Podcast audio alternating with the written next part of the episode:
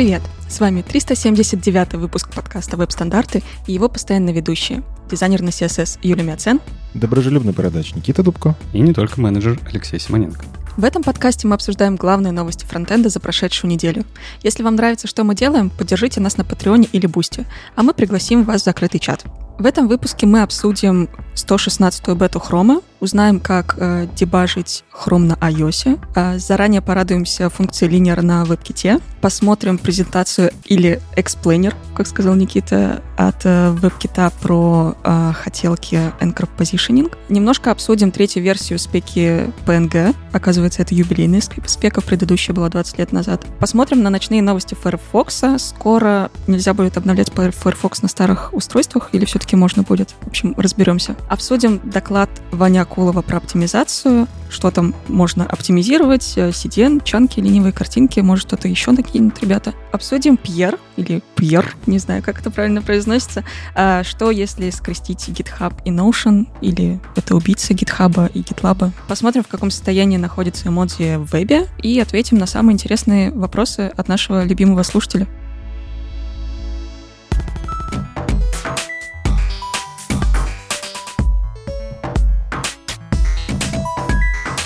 Ну, куда же без новостей про Chrome. Chrome 116, хоть и бета, то есть это еще версия, которая непонятно, когда поедет. Ну, на самом деле понятно, у них есть релизный цикл, но уже можем обсудить, что добавится в будущем Chrome. И есть интересные штуки. А, CSS Motion Pass. Ну вот вы когда SVG-шечку создаете, у вас там есть всякие motion pass. Короче, можно объекты двигать по каким-то красивым линиям. Ну, прям вот нарисовать SVG-шную линию и по ней двигать. И двигать там с какой-то скоростью и так далее. Так вот, CSS Motion Pass — это вот э, история, которая позволяет в CSS использовать множество разных функций, по которым это все будет двигаться. В общем, для всяких анимаций потрясающая вещь. Вот бы она еще везде работала. Ну вот со 116 собственно, версии Chrome она начнет работать. А там, на самом деле, большое количество функций, они все работают по-разному. Есть и те, которые вы давно видели там в том же самом ClipS, и там, не знаю, для рисования каких-то SVG-примитивов. А есть э, какие-то интересные вещи, типа Ray, я вот раньше его не видел. Луч. Это интересно, как оно. Типа у нее есть точка старта и нет точки конца. Оно бесконечно летит за экран. Но это же луч. Ну, в общем, э, если у вас есть примеры Акюля, кстати, тебе, тебе это надо? Вот и ты просто обычно же раскладываешь э, на огромное количество кейфреймов. Если у тебя появится такой CSS Motion Pass, станет легче? Вообще не, не очень. Ну, в плане... У меня-то просто прикол, что чистая CSS, а здесь немножечко уже Э, ну, те, которые функции здесь есть, они в целом довольно простые, которые мне не очень пригодятся. А URL, единственная, которая супер полезная была бы для меня, потому что она посложнее, она, ну, по факту SVG-шная, поэтому немножко нечестно, не совсем чистый CSS. Но в проектах, скорее всего, где-нибудь да пригодится. Хотя вот, э, опять же, простые вот эти вот функции, которые есть, я пока не совсем понимаю, куда можно применить.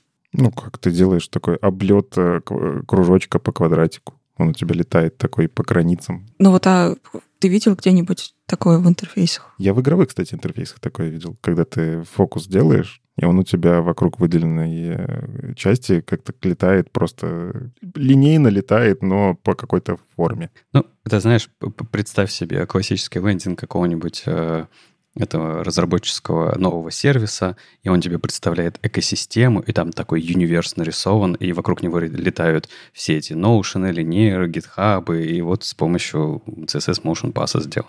Ну, круг можно и так сделать. У нас сейчас и так есть. Просто нужно anchor point поставить в другое место, и будет круг э, бесплатный. Я пытался най- найти какой-то use case, ну... Попытка защиты, да? Но, тем не менее, э, да, я, я понял, что есть у CSS-дизайнеров э, есть кодекс, что нельзя SVG, может, на чистом CSS, поэтому для, для демок не всегда подойдет. Но мне кажется, полезная все-таки история. Я просто видел прикольные демки, которые позволят много JS убрать. Ну, то есть некоторые такие вещи, они рисуются JS, потому что проще рассчитать, э, где будет точка находиться через какое-то время. Ты функцию просто строишь, она у тебя полетела.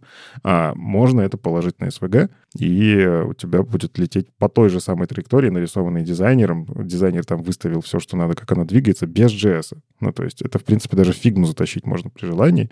Опять разработчики не нужны будут, получается. Ну, ладно. Что еще? Мы обсуждали раньше, что хотят затащить анимацию а, CSS-свойства display и content visibility. И вот они в 116-м хроме затащат. Что значит анимация? Раньше эти свойства, вы когда их в кейфреймы добавляли, они такие, ну, типа, был и не было, все. Ну, типа, переход просто случился из того, что дисплей блок в дисплей none. Просто в какой-то момент так шлеп и нету. Сейчас они сделали это, ну, во-первых, это можно добавлять, и оно не сразу ломается, а ломается там в зависимости от того, ну, короче, на 50% кадре, где должно быть. Точнее, если у вас там от 0 до 33, то на половине, ну, короче, посреди пути он это сделает, и в зависимости от функции. А во-вторых, там, насколько я помню, все-таки есть анимация, то есть это попытка сделать транзишн. Он выносит это там на отдельный слой, и дисплей красивенько исчезает. Вот. Это надо будет посмотреть. Я все еще не поставил себе последнюю версию. Я же в арке сижу. Поэтому я сейчас с хрома перелез. Э, вот, надо в канарейку вернуться, посмотреть, как это работает. Но мы это уже как раз обсуждали. Из того, что интересно в веб-опишках, в Abort Signal добавили Any. А, это интересная история, которая в промисах как бы тоже есть. В общем, есть возможность... Ну, напоминаю, у вас есть э, вот эти Abort Signal, когда вы хотите как что, на что-то подписаться и дать сигнал, что прекращай выполнение, там, не знаю, фетча или еще чего-нибудь, или какого-нибудь промиса. Вы ему сигнал этот указываете. Так вот, можно указать э, массив сигналов. Any, он говорит, что если одно из условий выполнилось, он возьмет и остановится в этот момент. Это довольно удобная история, когда у вас там, не знаю, должно быть, не знаю, пользователь должен совершить одно из действий, например, и в зависимости от этого вы прекращаете тот же самый фетч. Почему бы и нет? Ну, и в целом такая оптимизация полезная, наконец-то доехала. Я знаю, что в промисах ее давно ждали, когда она появилась, все такие, вау, классно. Вот и во всяких промисоподобных штуках тоже оно потихоньку появляется. Это еще, знаешь, удобно, когда, с, э, когда, когда ты организуешь какую-то очередь запросов, вот у тебя какой-нибудь интерфейс, да, который у тебя просто ста- стакает запро- э, пожелания пользователя, да, и он вот их где-то держит, держит и друг за другом пытается забрать. И ты просто, когда первый какой-нибудь, любой, да, что э, приносит тебе сигнал аборту, а отменяет все остальные. Все. То есть отменяет вся цепочка. Ну да, если тебе нужны все. Угу, да, логично. Еще есть, для, вот если вы прям увлекаетесь back-forward кэшем, есть люди, которые в эту оптимизацию уже смотрят. Спасибо Lighthouse, который такой, а ну подключи. А вот, вот документация, подключи, пожалуйста. В общем, а, появилась а, Not Restored Reason API. А, это просто API, которая будет вам выводить причины, почему BF-кэш в том или ином виде не сработал для каких-то ресурсов. Очень полезно для дебага, ну, потому что раньше нужно было догадываться, там попытаться документацию почитать, ну, типа не сработал, будем разбираться. А здесь прям вот просто список. Просто берет и выведет. Очень удобно. А, оно внутри будет Performance Navigation Timing API в виде древовидной структуры просто потрясающий инструмент для дебага. Обязательно попробуем. Андрей, по-моему, Ситник на этой неделе или на прошлой неделе э, тоже показывал один из э, примеров из э, своего кода. У меня сейчас просто нет под рукой, перед глазами, не могу прям в точности сказать, где он показывал, что, э, что нужно подписываться на эти события, хорошо бы подписываться на эти события, когда у вас такое большое приложение, которое держит состояние долгое время, да, и что чтобы Э, у вас там, например, запрос к данным обновлялся в тот момент, когда вы, там, например, э, назад переходите, да, и у вас BF кэш э, активируется. И там очень, очень хороший, на мой взгляд, снипет кода Андрей показал. Я вот найду ссылочку и привожу к нам в сценарий. Ну, вообще BF-кэш нужно использовать. Ну, типа, поисковики его очень активно используют, потому что особенно те, вот у Гугла у них же, как ты кликаешь на ссылку, он тут же переходит, и люди часто что делают? Такие, а, не то, и жмут назад. И как бы если бы Google каждый, на каждый запрос э, все-таки этот BF-кэш не отрабатывал, и они перезагружали полностью страницу, но нагрузка на сервера была бы сильно выше. Так что это очень классная оптимизация, в том числе, если вы там платите за каждый запрос э, где-нибудь там у Амазона или еще у кого-нибудь документ picture in picture. Это вот просто потрясающая вещь, что вы можете вставлять, э, ну, HTML внутри пипа. Мы это тоже уже как-то обсуждали. Раньше была возможность только для видеоэлементов у вас есть какое-то проигрывается видео на страничке, а, вы жмете там специальную кнопочку, и у вас он в Picture-in-Picture, это маленькое окошко, которое рядом с браузером, вы даже браузер можете убрать куда-нибудь в другое место, а вот это окошко удобно э, рядышком. Многие используют для того, чтобы смотреть э, видосики на работе, пока программируют. Вот, и теперь можно туда целые сайты запихнуть. Это очень интересно, это очень э, я не знаю, мне, я, вот с одной стороны, я не могу сходу придумать, где я захочу прям вот это внедрить прямо сейчас и здесь.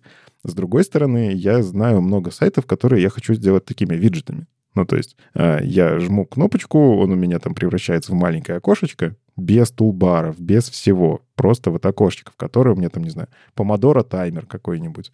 Или штука, которой можно бросать кубики для игры в ДНД. Вот. Так, в принципе, Arc умеет, если что. Такая ненавязчивая реклама браузера. Он умеет любой сайт открывать в таких окошечках, поэтому я в нем и сижу периодически. Но это можно будет делать в Chrome. Вы сможете такие маленькие виджеты делать из ваших сайтов. По-моему, потрясающе. Наконец-то сбывается потихоньку моя мечта, что браузер потихоньку становится полноценной операционной системой, где у тебя можно просто жить внутри браузера, и тебе больше вообще ничего не надо. Ну и на самом деле у них тут много Origin трайлов, а, которые запускаются. Я для себя внезапно ничего такого прям супер важного не нашел. Единственное, что, наверное, для перформанса а, long animation frame timing, а, ну, они сейчас э, как раз продвигают вот эту свою метрику ANP, которая станет э, одной из самых важных Core Web Vitals, ну, которая про интеракшн, про взаимодействие. То есть уже после того, как страница загрузилась, если что-то медленно происходит, какой-то кадр очень медленно отрисовывается, это влияет на эту метрику. Так вот, э, для того, чтобы... Ну, иногда анимации это подвисают. То есть, в принципе, взаимодействие могло бы произойти быстро, если бы не какая-то хитро вывернутая анимация, в которой там 500 миллионов свойств одновременно анимируются, и одно из них дисплей, а второе left. Ну, вот типа такого. Э, в общем, они это начнут э, под Origin Trials выводить э, как информацию дополнительную, то есть вы сможете лучше дебажить. Мне интересно, почему это за Origin Trials, то есть это, видимо, чтобы в продакшене собирать или еще что-то. Но, тем не менее, да, это можно уже будет включить и в этом поучаствовать. А так, э, они много где чего пофиксили какие-то опишки, но я бы все-таки дождался, когда это выкатится, потому что уже несколько раз мы так обсуждали в бетке, что вот они добавили это, выключили это, а потом это отложилось на чуть-чуть попозже. Ну и маленькая новость для тех, кто давно пытается дебажить Chrome на iOS. Наконец-то это можно делать. Вышла небольшая статья, инструкция. Теперь при помощи, при помощи iOS 16.4 и следующих версий, если у вас такое есть, а, у них появилась такая возможность, что во всех встроенных приложениях можно инспектировать а, WK WebView. В общем-то, это как раз штука, которая была анонсирована на WWDC, а, и в целом это, это не про Chrome-то было. То есть это в целом просто появилась возможность такая в iOS. Они ее, собственно, и показывали там отдельными видосиками. Но это они, короче, делали для всего, где есть встроенный вот этот WebView. И в Chrome затащили эту историю. То есть раньше была возможность поставить специальную сборку хромовскую. Она специальная была сборка, где вы могли включить вот этот самый WebView для того, чтобы прокидывать какие-то дебаг-информацию и таким образом дебажить. Сейчас они включили это по умолчанию.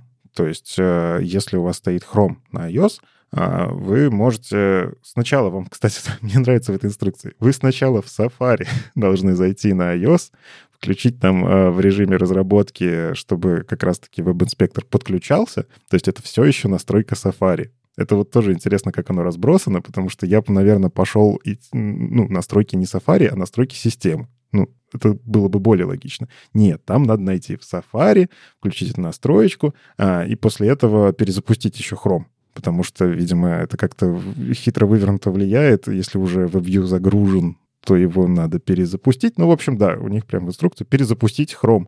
Убейте его сначала, который там запущен из процессов, а после этого вы можете дебажить, э, ну, как, как обычно, Chrome. Единственное, что дебажить его нужно через Safari.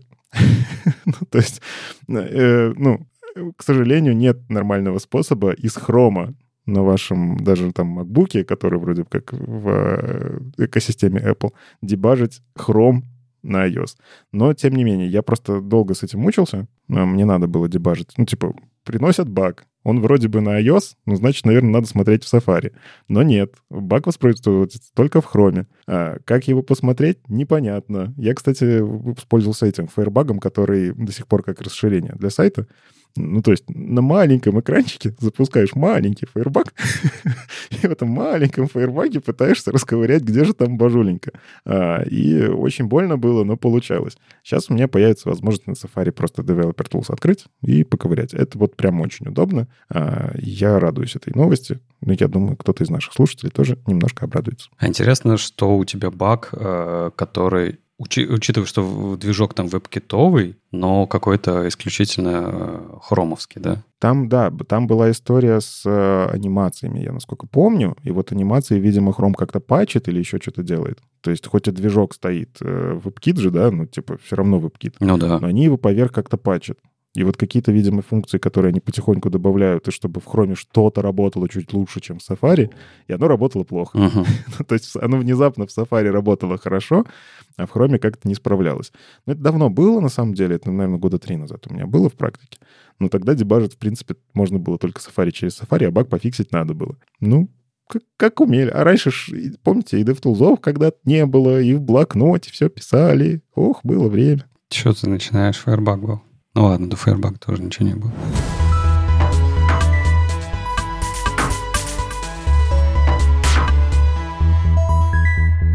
Ну и маленькую новость, которую мне принес Леша. Нам в сценарии прям так и помечено. Для Никиты. Спасибо, Леша. Да, я уже несколько раз радовался тому, что появилась э, функция в CSS Linear, которая, ну, это функция изинга, которая позволит э, CSS-анимации прям раскладывать по точкам. И у нас тут сейчас Юля тоже прям радуется, радуется. Потому что, видимо, нужно очень сильно демки станут проще. Да можно, можно столько JS просто выкинуть, который только для этого и нужен. Это же вообще просто счастье. Ну, в общем-то, эта штука вмержена в WebKit. Ну, правда, опять же, оно вмержено в WebKit, когда оно появится в Safari, непонятно. Мы, скорее всего, в одном из следующих технологий превью увидим эту строчку, что оно как бы добавлено. Тут я просто немножко опередил события э, и вперед тебе немножко закинул, Никит, чтобы порадовать тебя. Но я не знал, что и Юля порадуется, поэтому, смотрите, я буквально одной ссылкой порадовал вас двоих. Приносишь счастье в дома CSS-разработчиков. Да, да, да.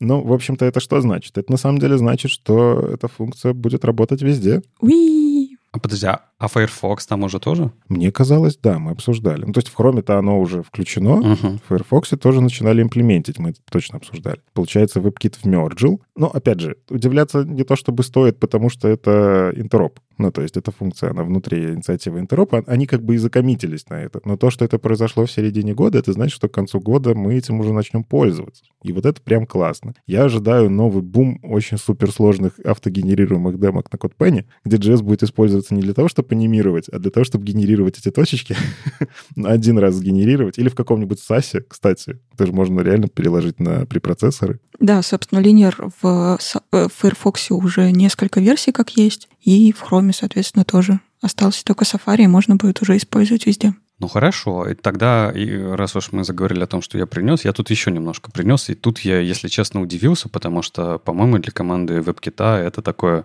что-то новое, чтобы они приносили в публичную часть свои какие-то взгляды, причем оформленные в презентации, о том, что они думают об э, Anchor, Anchor Position, да. И у них до сих пор не было в их, э, их позиции по стандартам, до сих пор не было их э, позиции, вот даже прямо сейчас ее нету, да, как они вообще позитивно настроены, не позитивно, там только, э, напомню вам, да, в хроме это появилось за, за флагами, там супер экспериментально и так далее, и так далее. Mozilla сказала, что они позитивно настроены, смотрят на это, и что хорошая идея, надо внедрять. А у э, WebKit до сих пор как бы э, не было ничего не отвечено, не отвечено на эту спецификацию. И тут вот Джин Симмонс поделилась, что на одной из встреч с CSSVG они обсуждали Anchor Position, и она поделилась презентацией, с которой она пришла туда, и где они от э, WebKit рассказали о том, что можно улучшить а, с этой спекой. Во-первых, смотрите, что я удивился. Я не знал, что Keynote работает в вебе. В смысле, что можно просматривать. Это мое первое было удивление. Я такой, в смысле, а Keynote теперь можно, э, ну, кому-то пошарить, и там ведь можно прям редактировать это все дело и коллаборировать это все дело. Я такой, оно, оно так работает уже? Ничего себе. Давно уже. Ну, я только увидел, я не знаю. Вот Юля кивает, тоже ты только увидел? Не, оно уже давно есть. Еще с тех времен, когда выступала, я, собственно, в киноте уже все делала, поэтому можно было шарить легко. В веб. Мгм. Блин, для меня это было удивление, потому что я, я конечно, никогда так не делал. Вот. Но тут целая презентация, где э, команда WebKit рассказывает о том, как они хотели бы улучшить Anchor Position. Они рассказывают про кейсы, кот- которые они видят э, основными э, для ну, для работы этой спецификации, да, это какие-то э, всплывающие блоки с определениями, это э, какие-то сноски, это какие-то э, поповеры, но которые привязаны к элементу, какие-то элементы UI, которые, опять же, э, дропдаунятся, да, откуда-то. А, ну и вот какие-то, как это, лейблы, да, товарные лейблы. Ну, короче, какая-то кусочек который можно использовать поверх а, других элементов. И, во-первых, сразу скажу, забегая вперед, мне кажется, что их идеи именно с точки зрения спецификации развития очень э, понятные.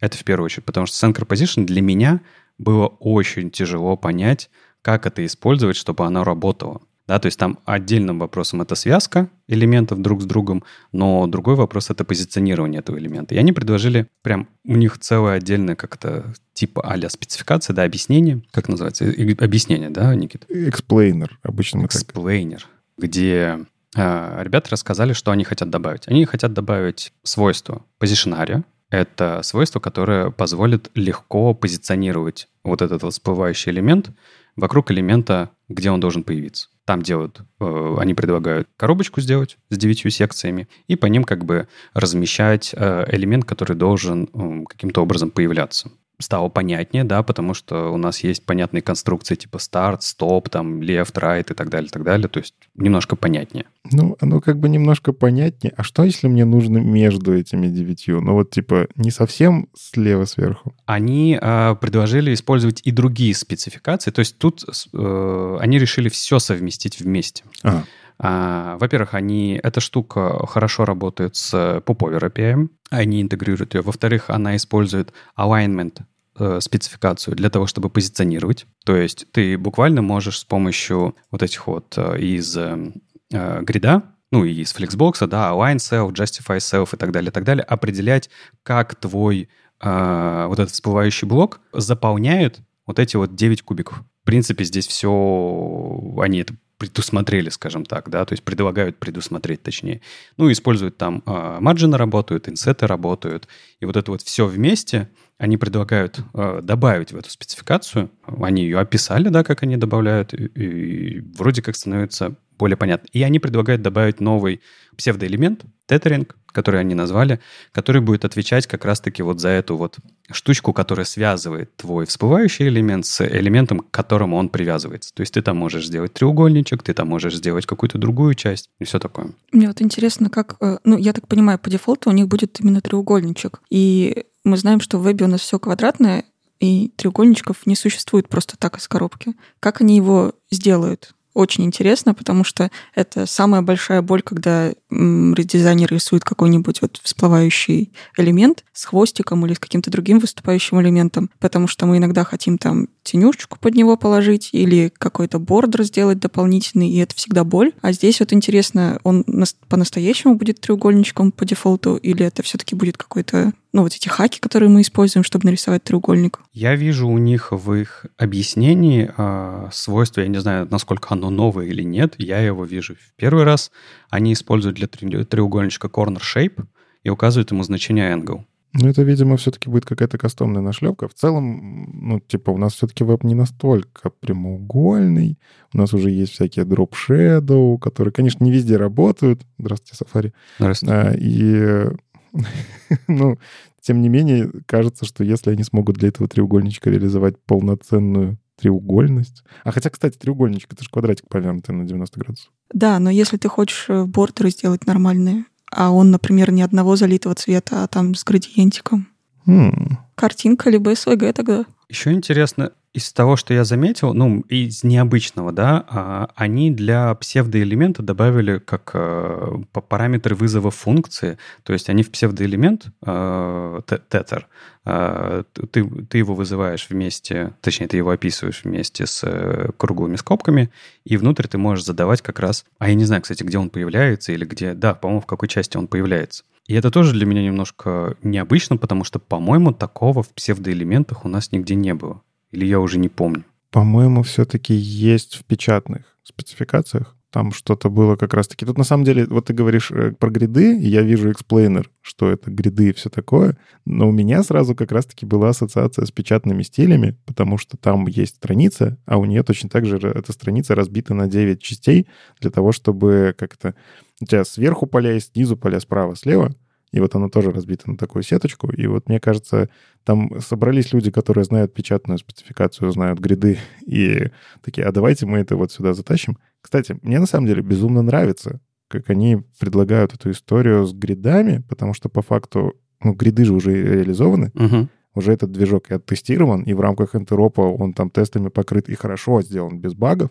И по факту это дешевый способ втащить какой-то механизм. То есть им по факту для поповера нужно будет просто определить зону, в которой ты создаешь такой грид-контекст, и в этой зоне просто взять и нарисовать этот грид. То есть тут по факту ну, инженерная задача сильно проще, чем если у тебя есть любое расположение чего угодно, где угодно, ты можешь это разместить как э, там где-то рядом с каким-то непонятным пикселем, который выходит за экран, не выходит из экрана. Ты заранее его просто описываешь. Короче, мне идея нравится. Но то, что они подключились к этой истории уже после того, как есть имплементация в хроме, Не-не, а и что? Подожди, она за флагом, она экспериментальная, даже ребятами в Chrome сказано. Спецификация, напомню тебе, э, Working Draft, она имеет э, только первую версию, то есть э, они как раз, мое ощущение, что они как раз вовремя подключились. То есть, да, а, первую идею команда Хрома показала, и очень круто, что а, ребята решили доработать эту историю, потому что сейчас, вот э, кто-то из, из комментаторов очень верную вещь сказал, что на самом деле все, что мы делаем э, с Anchor Position, это мы перепридумываем Position Absolute. Мы его просто делаем нормальным, удобным и э, таким, чтобы он в типовых use кейсах хорошо работал для, на, для нас. Понимаешь? И в этом смысле подумать об этой истории хорошо, то есть как э, собрать как бы вот этот вот developer experience такой вот удобный, понятный, как этим всем пользоваться. Но согласись, ты вспомни, когда мы первый раз обсуждали э, Anchor Position, очень сложно было разобраться, что к чему прилепить, как это должно работать, какой элемент с каким элементом должен взаимодействовать и так далее, так далее. Там какие-то э, дикие хаки были. Сейчас это потихонечку превращается в более понятную историю. Я думаю, там еще достаточно пройдет итерации, чтобы она прям совсем была понятная и хорошая. Но мне как раз кажется очень позитивным, что Apple сейчас, ну, команда WebKit пришла и не сказала, что давайте мы все переделываем, а они ведь, они же, по сути, ничего не, как, не отменили, да, в том, что команда Хрома принесла. Они доработали. Они сказали, а давайте мы сделаем еще лучше. Давайте мы подумаем о том, как это связать с другими спецификациями, которые уже есть. А, Давайте подумаем, как это в каких-то конкретных кейсах будет использоваться. Посмотрим прямо на примерах, да, насколько это удобно или неудобно. И давайте вместе реализуем. И они, знаешь, что делают? Они даже э, в, там, в начальном своем абзаце а, напоминают о том, что точно так же, как когда-то а, Microsoft принесла свою а, идею с grid layout, а команда Chrome ее развела, развила, давайте сделаем то же самое с Anchor Position и разовьем эту идею так, чтобы она в итоге была такой же удобной и любимой, как grid layout. Какие молодцы, а? Ну, принципе, я с тобой здесь согласен. А, Мне кажется, в принципе, со многими спецификациями сейчас, если посмотреть, если они долго развиваются, долго обсуждаются, они в конце приходят к какому-то простому решению. Ну, то есть я точно так же помню масонери вот эту верстку, а, которая д- дисплей масонери, или, короче, такой отдельный аналог грида, да? Его же очень долго обсуждали, что не надо делать, кому это надо, никто не будет этим пользоваться, давайте мы вообще это в спеку вносить не будем. Вот мы лучше придумаем низкоуровневый Гудини layout API, вы там JavaScript делаете, что хотите, вам всего лишь нужно прочитать 15 талмудов по тому, как работает блочная модель. Ага, ага. Да. Очень удобно. Я потому что так и не разобрался, как этот layout API работает. И слава богу, потому что он в итоге и не выкатился в продакшн. Разбирался бы в том, чего не существует. Ну, в итоге что? Они договорились, что будет действительно удобнее на уровне браузера сделать, ну, точнее, спецификацию прописали, как должен работать Masonry. Firefox ее прям сразу и реализовал. Все, классно. Можно делать отдельную какую-то простую абстракцию. Здесь по факту я вижу, что остается хромовская вот эта сложная штука для тех, кому нужна жуткая кастомизация там Мгм. с максимальным выносом непонятно куда, привязкой контекстов, регулированием z-индексов и прочее, прочее, прочее. И есть простая абстракция, где такой, ну, мне в принципе, покажите, пожалуйста, попапчик с хвостиком, и все. Да, да, да. Вот на самом деле вот эти добавления, они больше просто про а, обычное, ну, какой-то дефолтный, да, позиционирование элемента. Ведь на самом деле почти все это про позиционирование вот этого всплывающего элемента вокруг элемента, где ты находишься. Ну, точнее, что является якорем твоим, да. И вот им Вот это же ре- реально самые типовые кейсы, да, где разместить? Слева, справа, посередине, по центру, насколько большой блок, насколько маленький блок, какая пипка должна быть, какого цвета должно быть, оно типа высоким должно быть, узким должно быть и так далее, и так далее. Вот эти вот все вещи сейчас как бы более проработаны, что ли. Понятное дело, что это, это предложение, я думаю, и его нужно, конечно же, а, обсуждать, смотреть, как бы, что, что не учли, что мешает, там, и так далее, и так далее. Но в целом, мне кажется, это очень позитивное явление. Ну вот история про пипку, Юля на самом деле правильный вопрос задала, потому что я в свое время их наверстался, и они всегда с болью как-то вот идут, потому что особенно, когда, вот как Юля сказала, дизайнер хочет градиентик, чтобы этот градиентик плавненько был вместе с контентом, и ты сидишь такой, я PNG-шку сзади подложу. Мне так проще, пожалуйста, можно? Потому что, ну, не накладывается. Ты не можешь угадать позицию точно. В итоге ты пишешь целую библиотеку на JavaScript или используешь готовую библиотеку, которую там еще надо пропачить немножко. И все равно дизайнер такой, а теперь мы везде рисуем тень. Добавьте Box Shadow. Там же просто Box Shadow. И ты такой, нет, там не работает Box Shadow. Пожалуйста, а можно мы будем без него? И вот это очень важно, чтобы они это проработали, иначе перехода не случится. Как, как внезапно, ну вот реально, поповер в принципе может случиться. Это просто прямоугольничек. С ним проблем не должно быть. А вот эту вот пипку нарисовать, это будет вот как э, кастомные селекты. В какой-то момент у нас может появиться пипка, которую невозможно стилизовать. Ну вот они в...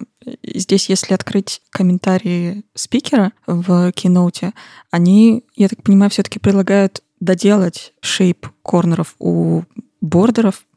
Как это на русский вообще нормально перенести? Слушай, ну у, у нас же есть этот вот э, shape, shape outside, да, кажется? С помощью которых мы можем задавать какие-то формы. Ну, есть э, вот этот вот border corner shape, который так и никуда не пришел. Угу. Но он был описан. Но вот я так понимаю, они предлагают его такие зарелизить вместе вот с этой вот пипкой для поповеров. Он, мы что, наконец-то сможем делать не квадратики? Угу. Легально? Ничего себе. То есть вот эта вот мечта правильных скруглений, как в iOS? Нет, там их нету. Я уже подумал. Это др- другие, как это, прямые формы, во. А, ну ладно. Никаких окружностей. Но тут все равно останется вопрос, как с этими... Ну, короче, вот пипку прям надо допридумать. Потому что я, я видел как раз-таки, вот не знаю, а давайте облачко комментарий сделаем. И должны несколько кружочков идти к этому облачку. Не, ну там же у тебя есть эта маска, вот эти вот все истории. Да, но по факту, если мы, ну, хотим, опять же, э, я за то, чтобы использовать нативные CSS-решения, нативные браузерные решения, ровно потому, что они более доступные.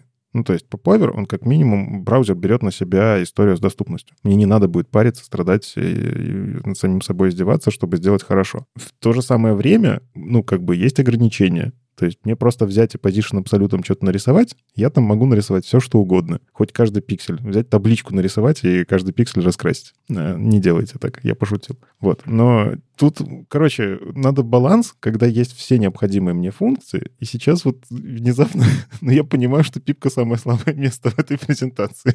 Почему? Но, но сама презентация очень клевая. Я мое уважение команде Safari. Да, да. Что у нас еще? Потому что мне кажется, что э, много всего происходит, и, по-моему, с картиночками тоже.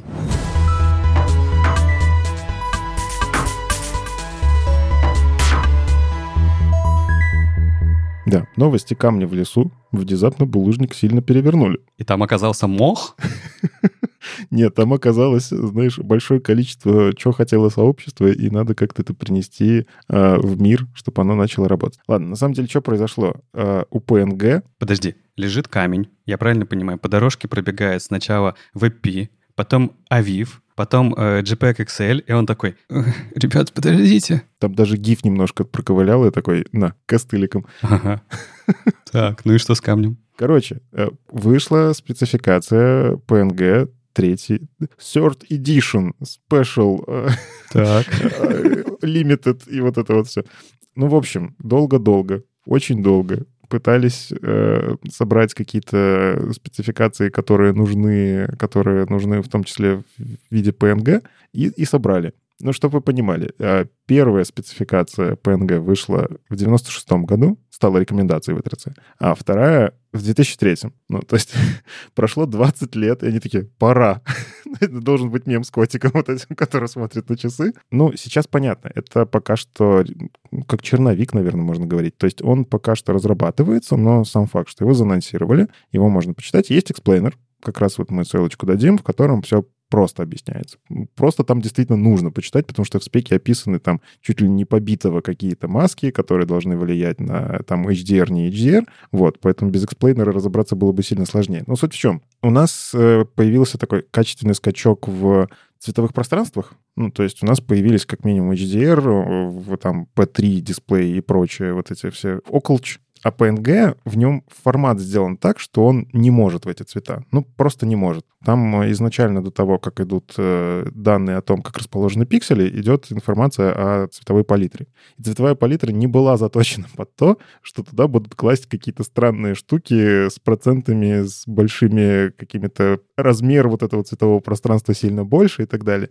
В общем, нужно переделать. Ну или как минимум доделать. Ну и заодно они такие, ну давайте тогда соберем еще все то, что давно от нас хотели, и засунем это тоже в PNG. Я внезапно узнал, что APNG на самом деле не рекомендация V3C. Более того, V3C в свое время такие сказали, нет, не надо, не делайте так. Почему для меня это было удивление? Потому что все браузеры его поддерживают. Ну, то есть сначала, по-моему, Firefox тащил, э, потом остальные дотащили. Ну, то есть APNG... А, кстати, тут Opera. Opera втащила тоже девятое.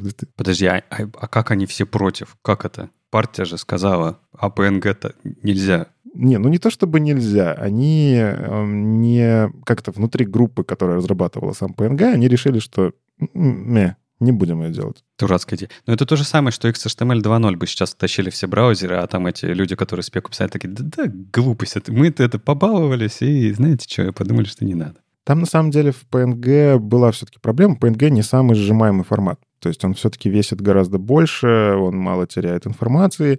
И анимированный PNG, он по факту можно было сравнить с GIF, а учитывая, что у анимированного PNG сильно больше будет вес, чем у того же GIF. Короче, мне кажется, это было правильное решение с точки зрения спецификации, но был запрос от браузеров, в общем-то, Mozilla это реализовала, остальные добавили. Ну, короче, оно много где работает. Подожди, и смотри, что мы получаем. По факту-то сообщество APNG не использует? Да. Но я, кстати, видел красивые примеры. Подожди, что получается, в E3C право было право? Они как бы, наверное, напугали разработчиков. Чем своим ре- ре- реджектом? Подожди, я все-таки видел красивое использование APNG, когда вот действительно люди хотели прозрачность использовать, да, ну то есть это был единственный способ сделать прозрачное видео, когда у тебя бесконечное число трафика и очень хорошая скорость.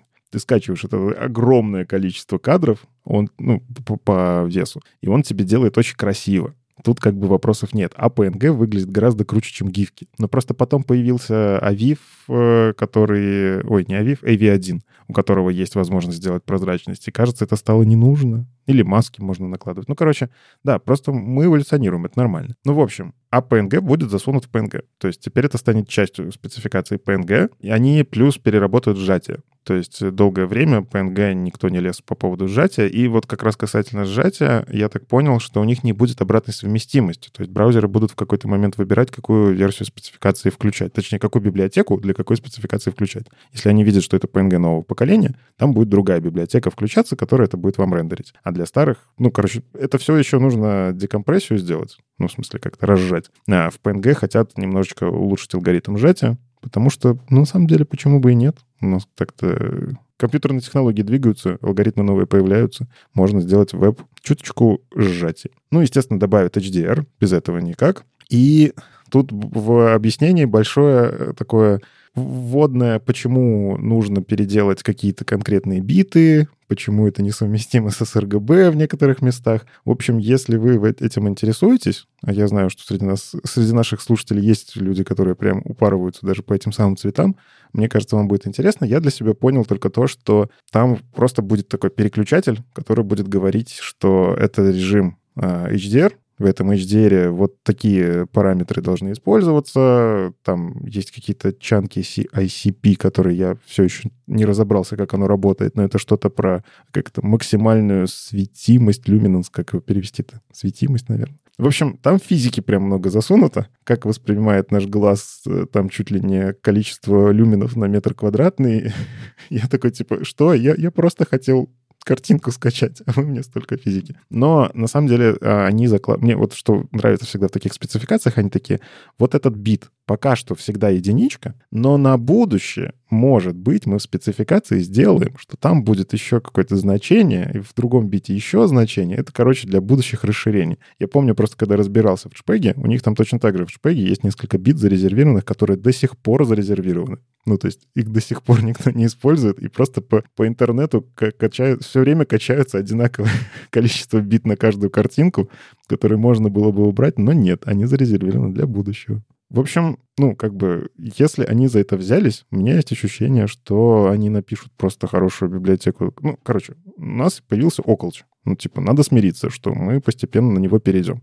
Как только там всякие фигмы, фотошопы начнут это выдавать по умолчанию, и вы можете это просто легко перенести в веб, картинки на фоне этих всех остальных цветов будут смотреться мэ. Ну, типа, я купил себе крутой монитор, а у меня картинка не весь спектр ощущений передает. Я хочу весь спектр, я много денег потратил. И мне кажется, внедрение библиотеки будет довольно быстрое. Но опять же, тут есть плюс. Точно так же, как PNG-шка рисуется при помощи libpng, то есть есть отдельная библиотека, написанная, сообществом поддерживаемая. Все, что нужно сделать там Chrome, Firefox, Edge и Safari, им просто нужно как-то обновить версию этого libpng, прогнать тесты и так далее. Точно так же, мне кажется, в какой-то момент выйдет libpng версия 3, не знаю, как они там назовут, и точно так же обновлять. То есть с точки зрения браузерной поддержки, ну, они просто обновят пакет.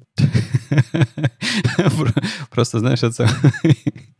Нам просто еще одно, один э, формат изображения, про который нужно помнить, что PNG make great again. Ну, получается, что да. А можно BMP great again сделать? Не надо. А зачем?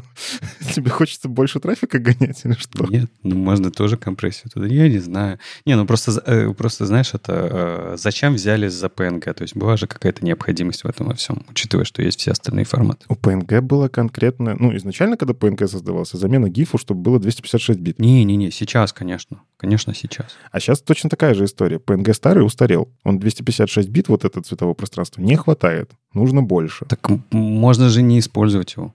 Um, ну да. Мне кажется, это как раз-таки вот для тех людей, которые, ну, не суперпрофессионалы и делают какие-то сайтики. Ну что это же дефолтный вообще формат во всех операционках. Ты там скриншот делаешь, что-нибудь вот такое. Конечно, дефолтный, но третья эта версия не дефолтная. Ну, может, станет когда-то. Так, а может быть, к тому времени, когда она станет дефолтной, все остальные форматы уже 10 раз будут дефолтными. Так для этого надо, чтобы операционную систему что-то поделали. Тут же вот эта история с правами на то, где чего можно использовать. Ну, типа, AV1 — это Google, да, а Viv тоже — это Google. Да, они там лицензии друг другу продают, как-то договариваются, что можно, не можно использовать. Вот эти вот все патенты, они немножко в этом месте мешают. А PNG, он общий. Ну, типа, это... Свободный? Да, он для всех. Ну, это же, это же кайф. Нет, тогда мы, мы за свободу, тогда пускай делают. Все, я согласен, PNG great again. Да, тут, тут без вариантов. Хорошо, с PNG разобрались. Ладно, у нас еще один формат э, обновленный будет. Что там происходит с Firefox?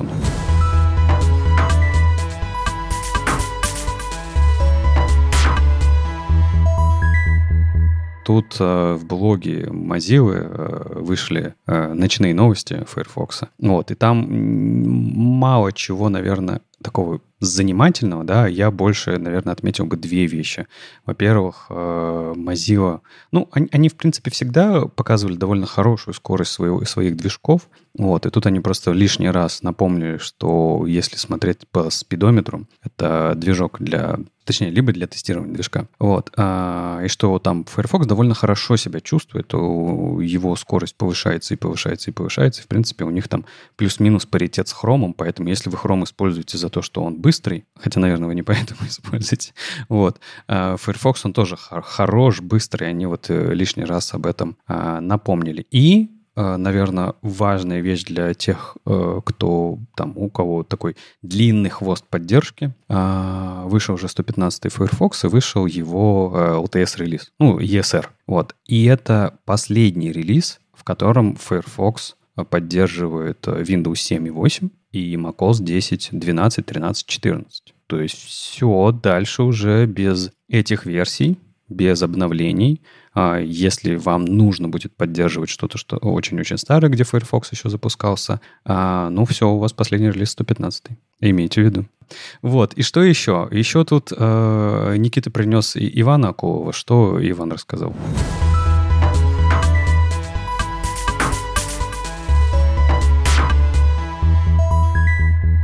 JS Nation есть такая конференция, делают ее Git Nation.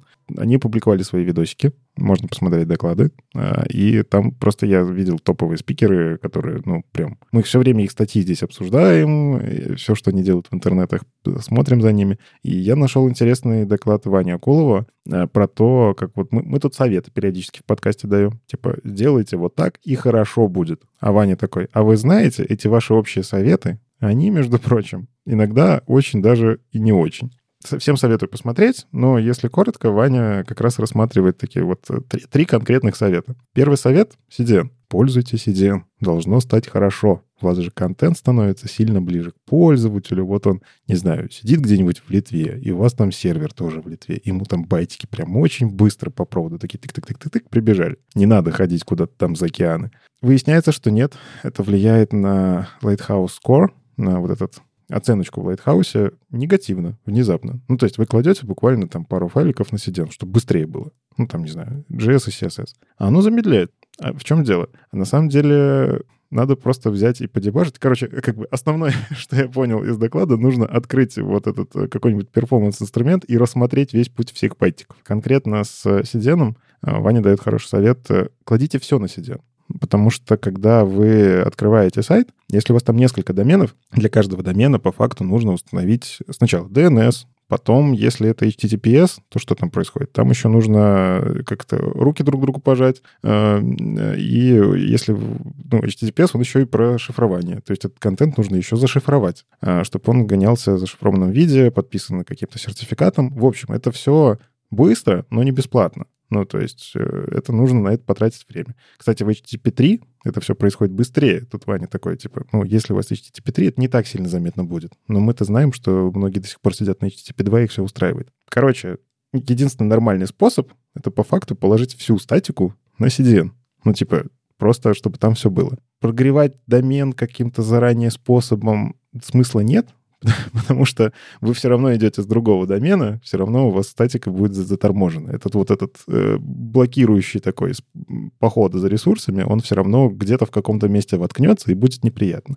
Так что совет про CDN, он интересный, и вот он тоже такой, э, мы, кажется, тоже обсуждали эту историю, что, а этот же файл, он же используется у меня между разными сайтами. Вот шрифты гугловские, там он приводит как пример, я еще там всякие метрики или там, не знаю, CDN, который jQuery раздает, а, и там прочие другие библиотеки. React подключить CDN. Ну, типа, React там же все пользуются, давайте CDN подключать. Но он напоминает, что вообще-то там Safari еще черт знает какой версии это сделал, Firefox чуть-чуть попозже и Chrome тоже чуть-чуть попозже, но по факту у вас нету кэша между доменами. Ну, то есть э, сайты давно сделали так, ну, точнее, браузеры сделали давно так, что между доменами кэш не переиспользуется. Это сделано для антифишинга, антифингерпринтинга. Ну да, безопасность. То есть иногда по тому, как быстро вы подключили к файлику, можно всякое интересное достать о пользователе. В общем, нету кэша.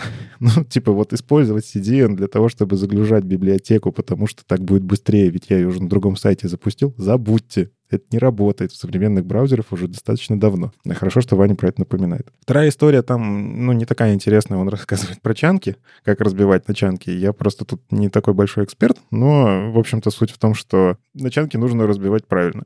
ну, то есть как совет большинства людей, которые сталкиваются с веб-паком, типа, у вас сайт грузится долго, потому что один чанк, разбейте его на много чанков. Разбейте его по страничкам, выделите какой-то кусочек, который у вас там, не знаю, основную функциональность пересекающаяся, а остальные разбейте на там маленькие чанки. И он показывает, что нифига, работает еще хуже для некоторых случаев. Потому что, на самом деле, когда вы разбиваете по чанкам, нужно не переиспользуемую функциональность вообще чанк запихивать а экран первый. И вот мы возвращаемся к истокам с Critical CSS.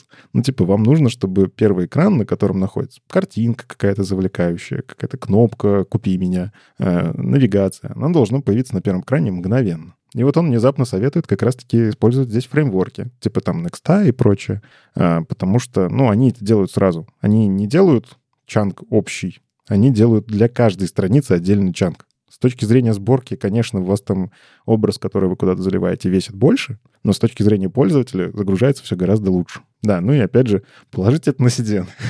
Может, станет быстрее. но нет. Ну и ленивая загрузка картинок. А, вот это, кстати, тоже хороший пример. У вас есть сайт с галереей, да, на нем там миллион картинок. Что нужно сейчас делать? Буквально же можно один атрибут добавить, и все хорошо будет. Вы добавляете loading lazy, ну и, по идее, грузится только то, что в viewport, ну и чуть-чуть за его пределами. Ну классно же, надо брать. Вот все. И он показывает, что да, с точки зрения нетворка, трафик вообще все супер, никуда дальше не идет.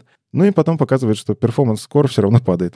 Потому что что? Потому что LCP, Largest Contentful Paint. И мы, кстати, тоже, по-моему, это обсуждали в итогах прошлого года, когда мы там перформанс э, рождественский, вот этот календарь, э, раз, разглядывали. Важно, опять же, помнить про первый экран. Ну, то есть это картинки, которые грузятся через Loading Lazy, они на самом деле ждут, когда CSS у вас загрузится. Если вы просто вставляете картинку, браузер просто за ней идет. Он в ней получит размер, как-то вставит ее, вот. CSS там дальше идет параллельно. А Loading Lazy, во-первых, эта штука, кстати, не работает, когда у вас JavaScript выключен. Ну, потому что я так понял, что это давно связали с JavaScript. То есть loading lazy — это часть, которая больше про скрипт, чем про сам HTML. Ну, типа HTML не должен взаимодействие как-то описывать, он, он разметка. Вот loading lazy — это уже какая-то логика. А, ну и во-вторых, да, э, это блокирующая история, то есть у вас loading lazy всегда случится после CSS. И за счет этого LCP падает. Вот эту историю я не знал. Я хочу попробовать это в разных браузерах подебажить, потому что, возможно, это поведение там в каком-то конкретном браузере, потому что я в спеке не нашел про это. Но по, по Ваниным графикам видно, что да, лодинг lazy, он не загружается вовремя, он загружается позже. И поэтому никогда не делайте картинки, которые у вас на первом экране, лодинг lazy. Ну вот, как это автоматизировать, тоже хороший вопрос. Но тот же самый Next это умеет. А, в Angular, по-моему, есть какие-то такие возможности. То есть вы картинку помечаете каким-то приоритетом, и она не лейзи. В общем, вывода два, на самом деле. Как я говорил, во-первых, профилируйте, когда используете какой-то совет, мы вот тоже в прошлом подкасте это говорили. Если вы какой-то совет решили применить у себя, замерьте, какой эффект от этого случился не просто бездумно из Твиттера там скопировали какой-то снипет. Вау, там это посоветовал инфлюенсер, он не может ошибаться. Может еще как. Точнее, он, скорее всего, в своем случае не ошибается, но в вашем случае это может не работать. То, что мы тут советуем, тоже проверяйте. Ну, то есть замерьте эффект в разных браузерах. А второе, первый экран все еще безумно важен. То есть мы по факту должны до сих пор использовать Critical CSS, но только уже не только Critical CSS, а Critical Image, Critical JS и всякое такое. То есть первый экран должен отрисоваться максимально быстро, и, к сожалению, общие советы по перформансу часто к этому не подходят. Да ладно, точно не подходят. Я имею в виду, как, когда мы говорим, что все остальное мы убираем в э, какие-то lazy, в асинхронщину, либо бьем на элементы, это же всегда про первый экран. Да, да, да. Ну, то есть я бы рассматривал всегда сайты с двух частей. То есть есть полностью сайт, и вот там уже как он загружается. Вы там можете lazy, вы можете, в принципе, как-то viewport, э, блин, забыл как, observer. Вот, э, observer API, не viewport observer, не помню. Короче, когда вы скроллите и срабатывает какой-то ивент, туда можно ленивого всякого загрузить. Но вот все, что касается первого экрана, попытайтесь отдать все чуть ли не первым пакетом. Ну, то есть первые 14 килобайт запихните, это все еще актуальный совет. У нас, как бы, у нас, конечно, интернеты сейчас стали сильно быстрее. Мы тут вот до записи подкаста обсуждали, что, ой, 2 гигабайта качается сильно медленно. да, помните, было время, когда там мегабайт очень долго скачивался. Так вот, это же не всегда так. Я вот, если что, прошлую неделю в лесу провел. И я прям ощутил на себе, как некоторые сайты загружаются безумно медленно. Ну, то есть я просто хочу проверить почту. Ну, пожалуйста, ну дайте мне. Не нужна мне ваша легкая версия. Ладно, жму легкую версию. Она не легкая. ну, то есть она точно так же. Байтики такие медленно сквозь деревья пробираются ко мне. В общем, ну, если я захочу поработать в лесу, мне хотелось бы все-таки первый экран получить быстрее. И причем я заметил для себя, что мне важен первый экран. Ну, то есть мне не нужна вся остальная функциональность. Вот эти ваши кнопочки, подключиться к митингу там и прочее, и прочее. Мне нужно вот там, загрузите мне список, я его нажму, вот выдайте мне письмо. И для всяких других сайтов то же самое. Ну и опять же, Проблема аэропортов. Wi-Fi там работает всегда потрясающе. Э, нет. Угу. Ну, я напоминаю вам, что можно предзагружать следующий контент. Да, это один из способов оптимизации. Да, это либо при либо префетчить его, то есть я имею в виду ссылки, по которым ты переходишь, либо пререндерить его, если вы точно знаете, что это в большой вероятности следующая страница пользователя. Ну вот ну, Ваня тоже дает такой совет, а, что вы можете префетчить какие-то вещи, если, ну вот, если вы точно знаете, что у вас один там URL на следующую страницу, и используете, скорее всего, на него кликнет, ну, типа, префетчить, это звучит хорошо. Но я бы все-таки вот здесь был осторожен. А ведь пользователь может не кликнуть, а он в роуминге. Ну вот он в роуминге, у него взялось и подгрузилось. Тут э, есть история про то, что мы обсуждали тоже. Есть спецификации, которые позволяют это контролировать на уровне операционной системы. То есть если у тебя там в Android включен режим экономии трафика, то этот префетч не будет работать по-умному, да. Ну то есть это классно, об этом заботится наш браузер. Но, к сожалению, я очень много вижу на сайтах префетчи, которые сделаны JavaScript. То есть там прогрев идет ровно потому, что префетч очень долго не работал в браузерах нормально. Ну то есть он не работал. И люди придумывали хаки. Нужно это, там, не знаю, сервис-воркер как-то скачать. Даже вот до такого доходило. Трафик, короче, расходовался. Но расходовался не совсем так, как бы мне хотелось. Короче, я здесь за то, что аккуратно. Прифетчить можно, но лучше разберитесь с текущей страницей. Скорее всего, пользователь пойдет гулять по ней. Либо, опять же, об тестирование, метрика и так далее. Проверьте, как часто люди уходят с этой страницы и куда уходят. То есть составьте там, не знаю, карту переходов и там топ-10 переходов, но вот их прифетчите. Скорее всего, пользователь с какой-то вероятностью туда перейдет. А я дам, на самом деле, ссылочку на да, твит э, Доминика Деникова. Он как раз э, для своего блога а, сделал а, и префетч, и пререндер. А, он просто знает, куда переходить и зачем. И он как раз говорит, что а, даже для статического сайта это можно сделать, что статические сайты, они быстрые, но знаете, что еще быстрее? Моментальный сайт, моментальные переходы.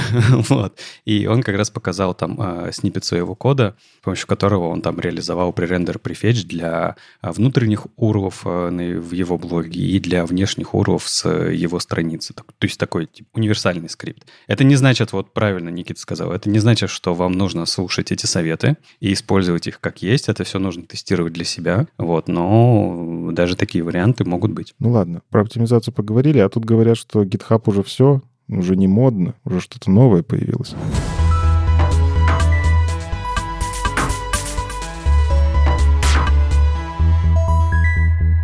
Ну, это же уже, слушай, это, это же Enterprise, э, Ready, платформа, там туда-сюда, где вот этот, вот знаешь, задор, хайп, вот это вот э, йоло и вперед. Э, ушло все. Да и у Юли тоже уже видишь Enterprise там э, такой типа уже весь обросший. А иногда хочется, знаешь, вот э, чисто такого разработческого удовольствия, где ничего лишнего нет и есть только то, что нужно. И тут э, ребята, которые были э, на заре появления GitHub, что-то вдруг собрались и такие, слушайте, что-то давно у нас среди инструментов ничего не происходит, и давайте-ка мы попробуем переиначить среду вот этого коллаборативную э, для кода. Э, они показали свой лендинг. Знаешь, такой, мы покажем вам наш продукт, мы покажем вам наш лендинг. Трейлер такой. Да, у меня есть не ключ, у меня есть картинка ключа. Да-да-да. И обещание, что когда-нибудь он у меня появится. Вот. И они как раз... Э, это сайт, э, как, как они назвали? Пьер? Пьер? Как, как это правильно прочитать? Я не знаю. Кто, кто знает? Мне кажется, это что-то по-французски, но я не могу. Тогда Пьер... А, Пьер... Ну ладно, неважно. В общем, а, они хотят создать скажем так, новый GitHub, отпилить от него все лишнее, вернуть туда все нужное. Под капотом у них все так же Git, Поэтому туда переносить свои репозитории легко, ремоуты поменяли, и все хорошо работает. А что они предлагают с точки зрения ну, какого-то другого взгляда? Да? Во-первых, уйти от pull-реквестов и обсуждений pull-реквестов, и сделать это просто вокруг э, веток. Ну, на самом деле, технически-то недалеко ушли, да, потому что pull request это тоже э, надстройка в гите. Вот. Но, тем не менее, они хотят э, более... У нас сейчас в гитхабе есть код, и есть где-то обсуждение. Чаще всего это выглядит так. То есть у нас вот в pull request идет э, некоторая лента, в которой как бы все происходит, и отдельная ветка, в которой мы заходим и смотрим.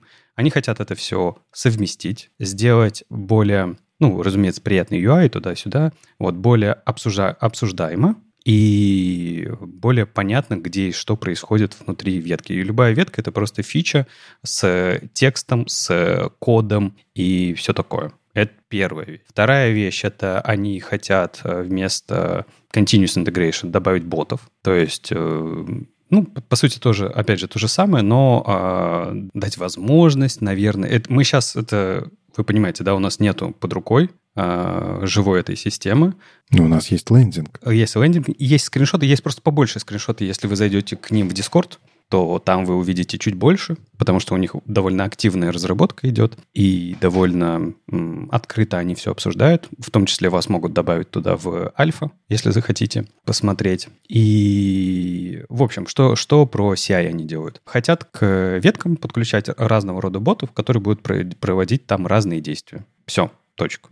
Ничего больше. То есть не обязательно это связано с кодом, это они могут э, активироваться в разные другие события и так далее, так далее, так далее. Ой.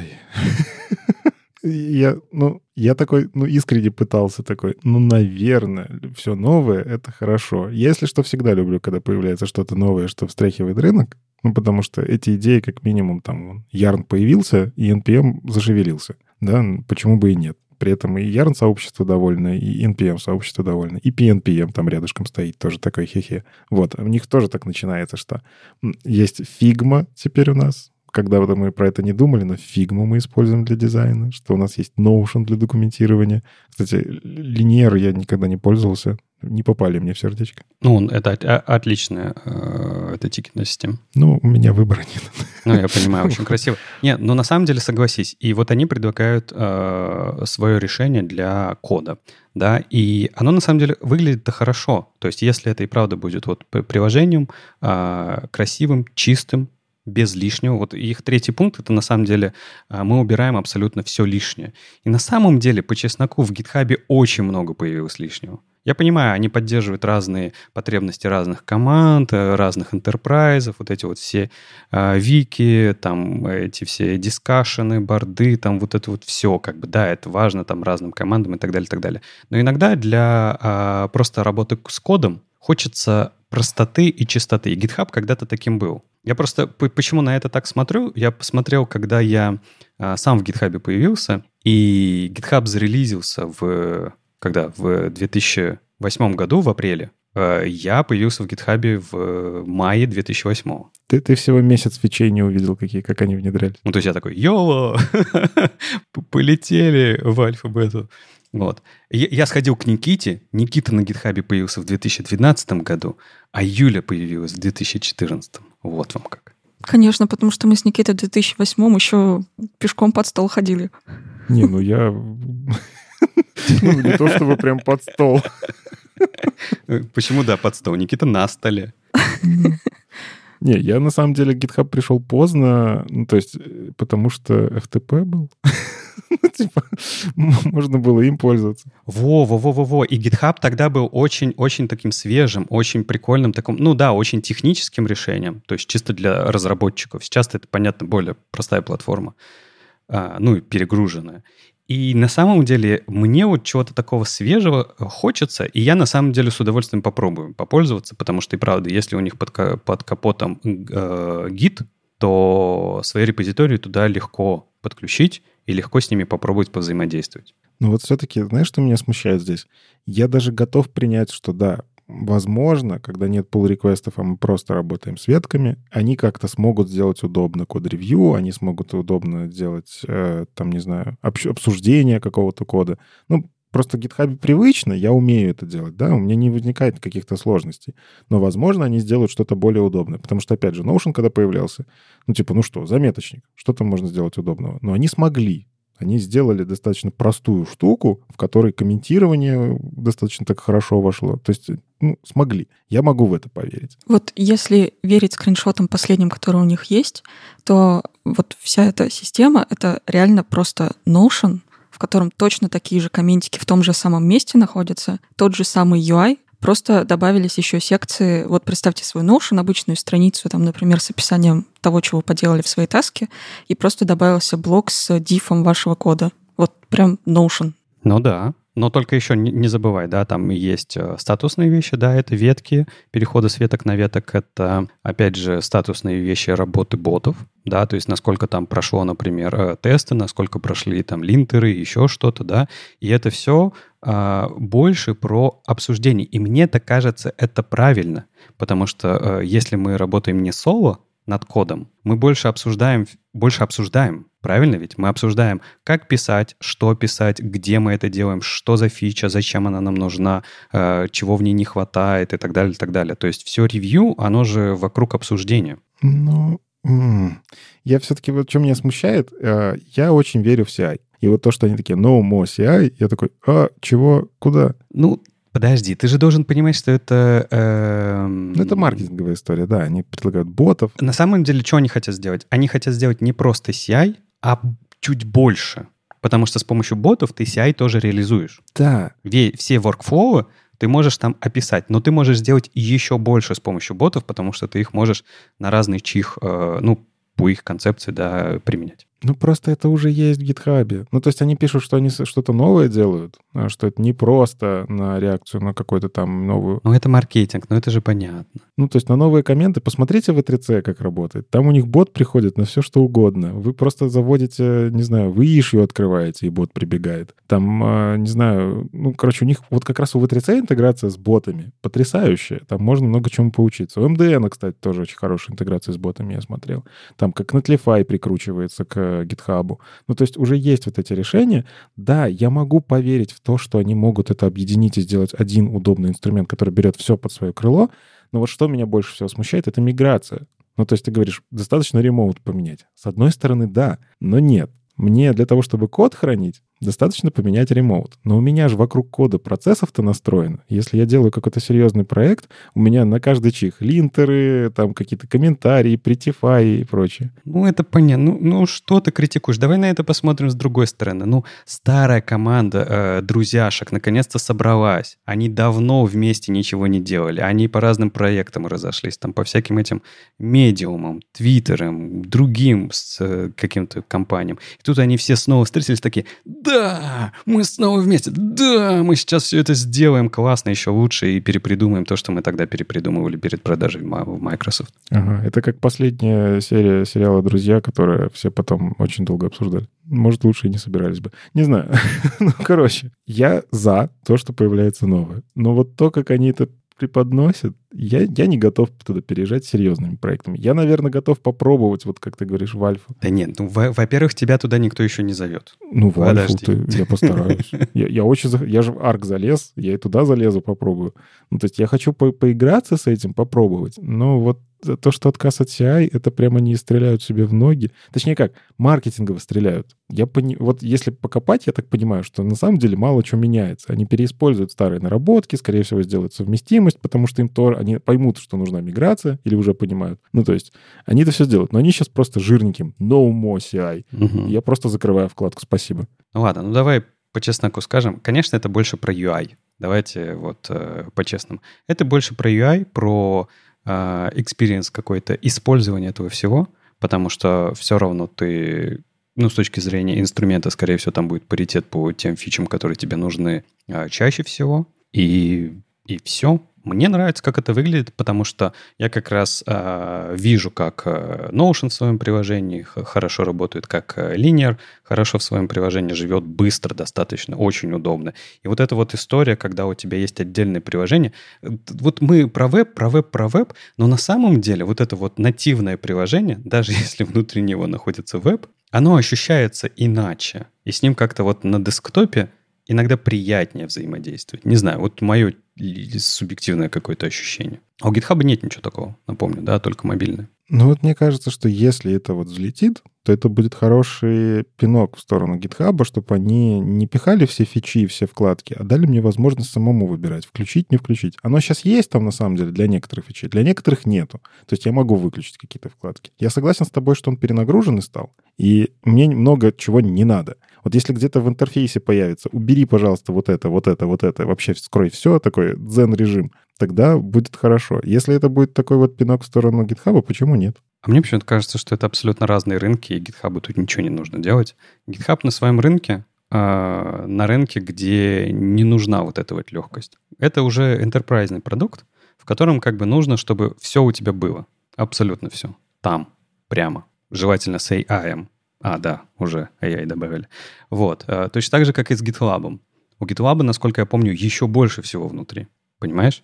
То есть все в одной, в одной коробке. Это то же самое, что у нас есть а, Microsoft Word, и есть легковесные редакторы типа этого AI Writer, да? Они не мешают друг другу. Где они конкурируют? Это вообще про разные рынки, про разные э, задачи и так далее, и так далее. И мне кажется, что здесь та же самая история. GitHub уже совершенно в другой нише. А вот та ниша вот этого легкого стартапного какого-то флера от этого всего, она не занята ничем. Вот появился продукт. Я вот тут понял, что самая важная фича, которой мне не хватает в Notion, это word art и скрепка. Потому что WordArt — это же шедевр, а скрепка — это же... Кстати, на волне ай, пора бы вернуть. Да, я думаю, уже есть, конечно, что-нибудь типа того. Вот, ну, в общем, э, Юля, конкурент у вас добавился. Присматривайтесь, добавляйте. Я уже видел, что ты в Дискорд зашла. Вот, э, смотри, присматривайся к конкурентам, делайте свой редактор еще лучше. Да ладно, ладно, это не конкуренты, конечно, это про другое совсем. Что у нас еще осталось, а?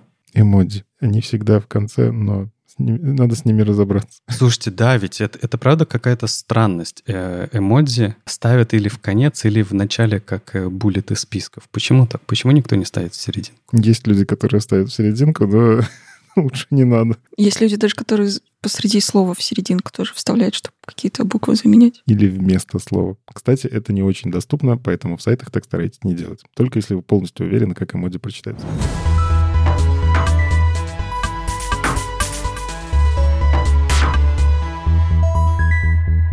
Ну ладно, давайте к статье. Оли Уильямс сделал интересный обзор эмодзи, текущего состояния эмодзи в вебе. Тут не то, что прям глубокое погружение, но хорошие советы, как с ними быть. Вот буквально коротенечко. Почему мне это интересно? Потому что я с этой историей в свое время очень сильно намучился, и интересно, что будет дальше с этим всем. И с эмодзи все еще все очень не очень. ну, типа, если коротко, да, все, можно закрывать статью. Не, на самом деле, ну, давайте так, эмодзи — это что? Это в свое время операционные системы такие, хотим Unicode символы некоторые рисовать красиво. Ну, то есть, если что, в Unicode вот эти а-ля эмодзи, они очень давно. В том числе в каких-то там языках э, это прям символы языка. То есть это даже не эмодзи.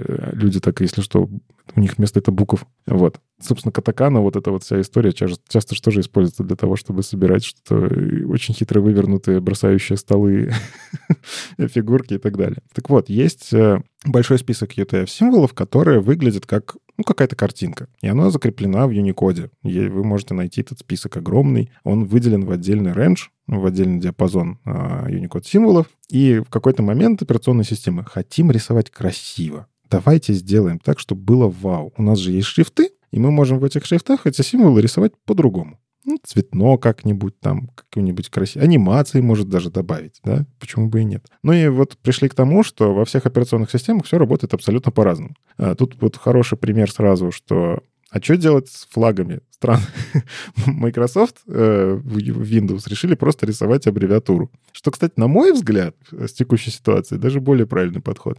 А другие, ну, типа, мы рисуем флажочек такой, здесь такой. Если что, в iOS, насколько я помню, в macOS Apple, короче, это на самом деле сделано двумя символами. То есть есть флаг, и код страны, и оно еще связующим символом, Unicode символом соединяется, и тогда рисуется вот этот самый флаг. Там и это самое, цвет также делается, да, когда у нас вот есть пальчики там разного цвета, это тоже... Да-да-да, есть такой склеивающий э, Unicode символ, как раз для эмодзи он активно очень сильно используется. Ну, то есть флаги, если хотите рисовать у себя на сайте, сделать его при помощи эмодзи, там дизайнер красиво нарисовал, но на Windows у вас будет просто Great Britain, ГБ, все, как бы живите теперь с этим. Следующая история — поддержка. Ну, то есть мы поддерживали ИЕ, значит, и в свое время надо задуматься, что если у вас на сайте есть эмодзи, вам нужно поддерживать старые операционные системы. Ну, то есть учитывайте это тоже. А фишка в том, что эмодзи часто идут с шрифтами вместе с операционной системой. Ну, то есть если у вас старая macOS, она не умеет, как бы вы ни хотели, в современные символы, которые там появились вот в этом году. Это нужно обновить macOS. А иногда, кстати, я обновляю macOS, а почему-то эмодзи у меня не приезжают новые. Я не знаю, с чем это связано. У меня просто очень старый ноутбук, ему 10 лет. Ну, в общем, и тут тоже разные операционные системы себя по-разному ведут. Какие-то просто ничего не рисуют. То есть это нуль символ нету его. да, а у вас там вы буллетами сделали. У вас какие-то буллеты нарисовались, какие-то не нарисовались. Все, ужас, некрасиво. Особенно это сказывается на э, старых андроидовских телефонах. Потому что, во-первых, они рисуют в целом эмодзи вообще другими. Не, иногда даже не так, как ты даже себе представляешь, что они должны быть нарисованы. А во-вторых, они часто их просто не знают, потому что там какая-нибудь маленький пак иконок, и они даже не пытаются их развивать, потому что старая система и старый телефон. Ну, круче всех делает Windows 10, он просто рисует квадратик. Ну, типа, я не знаю этот символ, как со всеми не знающими. Не знаю этот символ, нарисуй квадратик. С точки зрения, кстати, буллетов идеально. ну, то есть у нас появилась это to-do лист нормально с галочками. Можно можно поставить. Но тут же автор статьи предлагает решение, что на самом деле в современном мире про это думают. Ну, то есть не забили на эти все эмоджи, потому что проблема достаточно такая мощная. Есть старое решение, про которое мы уже обсуждали, у меня там тоже в моем бложике это есть. Есть специальные UTF-символы, которые говорят, добавь меня к символу в Unicode, и он будет стараться рисоваться либо Unicode, ну, в смысле, не эмодзи, то есть сердечко будет нарисовано как белое сердечко на черном фоне там или черное на белом. Ну, в общем, символ, какого цвета у вас шрифт. Либо вы можете добавить другую последовательность, ну, вот там FE0E и FE0F, если что, в них посмотрите. А он тогда постарается нарисовать эмоди, если браузер сможет. Но он тут правильно подмечает, что хрому иногда он такой, не, я тебя не уважаю я буду рисовать как хочу. Я просто тоже, когда статью эту писал, я такой, типа, ну вот же, ну вот же решение. И мне первый же комментарий, типа, я открыл твою статью, там, где пример должен рисоваться не эмодзи, у меня эмодзи. Что, что я делаю не так? Я такой, открой, пожалуйста, не в хроме. Мне честно работает. В Safari хорошо работает. Открой в Safari, купи себе iPhone. Ну, в общем, к сожалению, некоторые символы, ну, то ли операционная система, то ли браузер, они прям форсируют. Ну, то есть вы не можете при всем желании этим всем управлять. И это дико неудобно. Что еще можно с этим делать? Можно попытаться использовать современные CSS-свойства, фонд-варианты моди, про которые мы говорили в прошлых выпусках. Вы говорите «текст». Я хочу текстом. Не рисуй моди. Пожалуйста, рисуй текст только текст. Но она еще нигде не поддерживается. Ну, то есть очень хорошее свойство, обязательно его добавьте. Ну, то есть прогрессивное улучшение хорошее.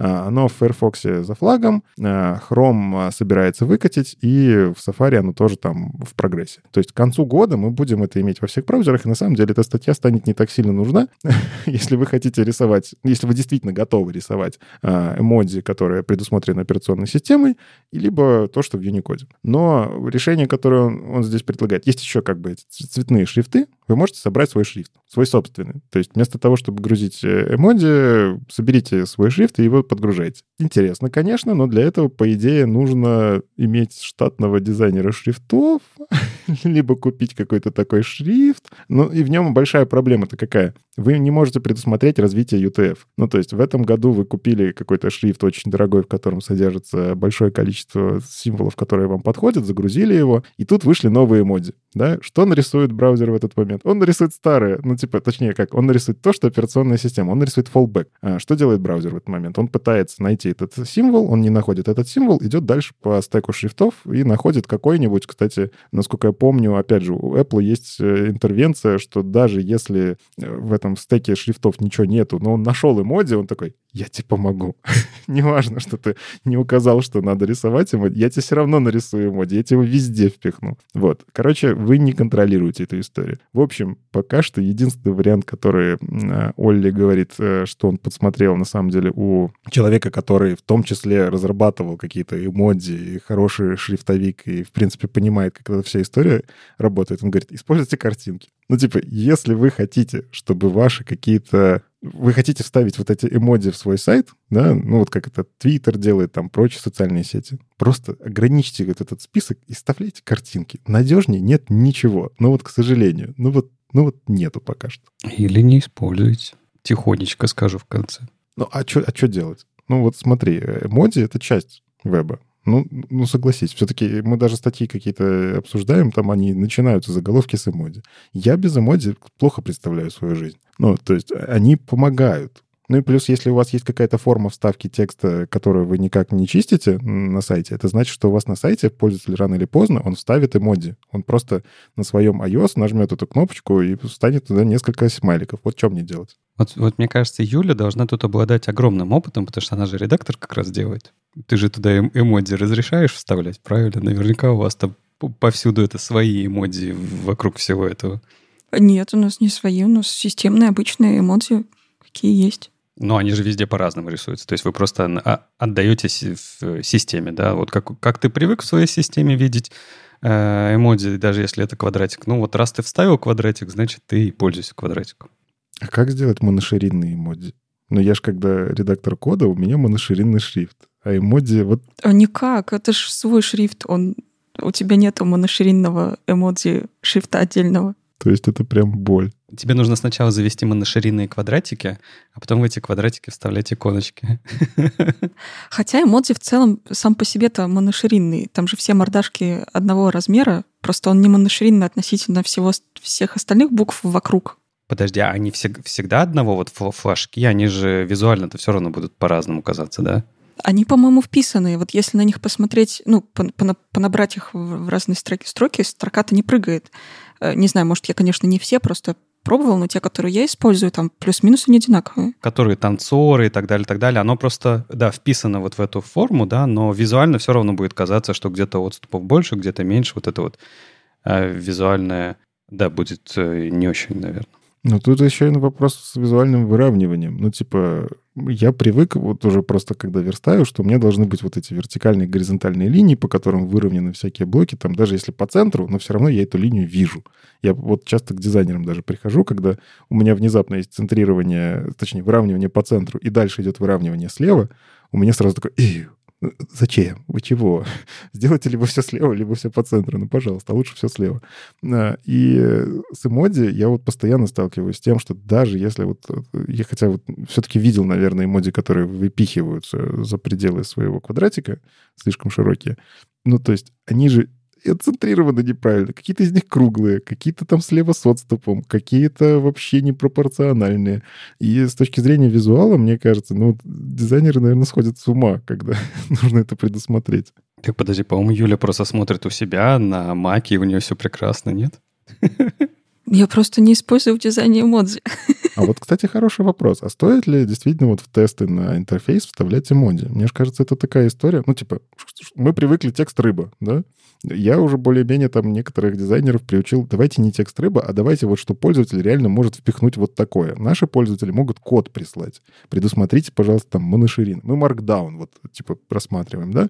Markdown, в нем есть моноширин, и вот, пожалуйста, вам список блоков, которые постарайтесь вместить в интерфейс. Но я тоже туда никогда не добавлял эмодзи. Мне кажется, нужно расширить этот список, потому что, ну, часто в дизайн эмодзи вписать ты потом уже находишь комментарий у себя в продакшене, пользователь написал, интерфейс развалился, и ты такой, ой, не, ну так можно дойти до вот этих вот всех э, юникодных символов, которые лом, ломают тебе всю вообще страницу, да, которые идут горизонтально, вертикально, точнее, да, которые вот эти вот полосочки какие-то. Ну, то есть это уже доходить до этого самого. Не, ну смотри, тут вопрос в частотности. Эмодзи используются часто. И я все чаще сталкиваюсь с багами, когда присылают вот типа у нас в интерфейсе эмодзи вставили, и все сломалось. Что делать? Слушай, я слишком старый, я скобочку. Одну или с двоеточием? Ну, две, конечно. А, две, это окей. Просто если бы ты сказал двоеточие, тирешечка и скобочка, это... Не-не, просто две скобочки. Ну ладно, не такой уж и старый. Не международный символ. Люди вне СНГ не понимают, что такое две скобочки. Пользователи Лиспа зато понимают. Зато знаешь, какая у меня, бо... какая у меня боль, когда я в скобочках что-то хочу написать и в конце вставить э, скобочку? Я, я, я всегда как перфекционист думаю, мне нужно отбить эмоджи от закрывающей скобочки или не нужно? Типа, если я просто три скобочки напишу, люди поймут, что я слишком сильно улыбаюсь, или они увидят, что это закрывающая скобочка. Ты слишком много об этом думаешь. Ну, в общем, мораль такая, мне кажется, про эмодзи не стоит забывать. То есть нам действительно станет чуть-чуть легче в следующем году, когда эта поддержка в браузерах придет, и вы не будете страдать. Ну, то есть вы сможете это пофиксить хотя бы какие-то вещи при помощи одного CSS-свойства. Но я точно себе в ту душечку записал принести дизайнерам не забывать проверять все, что может принести пользователь на эмодзи. Причем даже на самых странных. А еще у нас на этой неделе есть вопросы. Да, но от одного человека. Мы проверили.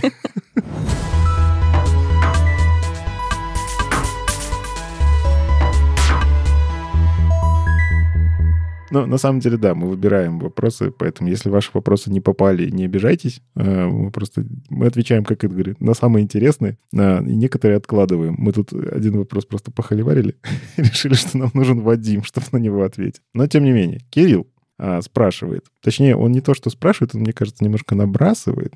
А, решил попробовать э, поправить интерфейс YouTube с помощью пользовательских стилей. Полез смотреть HTML и CSS-код и был шокирован. Как будто писал бэкэндер, который назвал себя фуллстеком, но забыл выучить CSS. В общем, дальше идет такое немножко наброс. Э, Кирилл, не делайте так, пожалуйста. Но говорит о том, что встречаются одинаковые классы.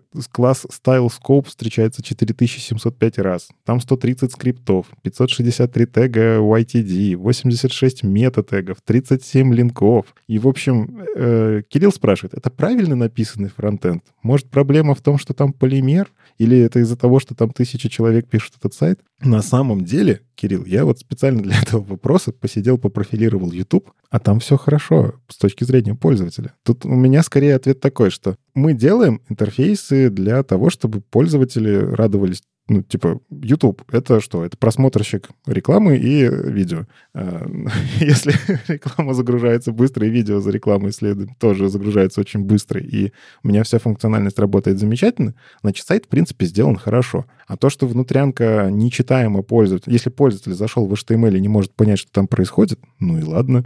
Я так со своими многими проектами не могу, которые год назад писал, даже в исходники залезть. И я посмотрел, многие из вещей, которые вы говорите, они не на начальной загрузке ставятся. То есть это не приходит с сервера. Это срабатывает какой-то JavaScript на клиенте, который это все расставляет, видимо, для какой-то логики. Возможно, эти классы используются для детекта каких-то вещей, которые, ну, типа, нужно определить, что здесь уже скрипт прошелся.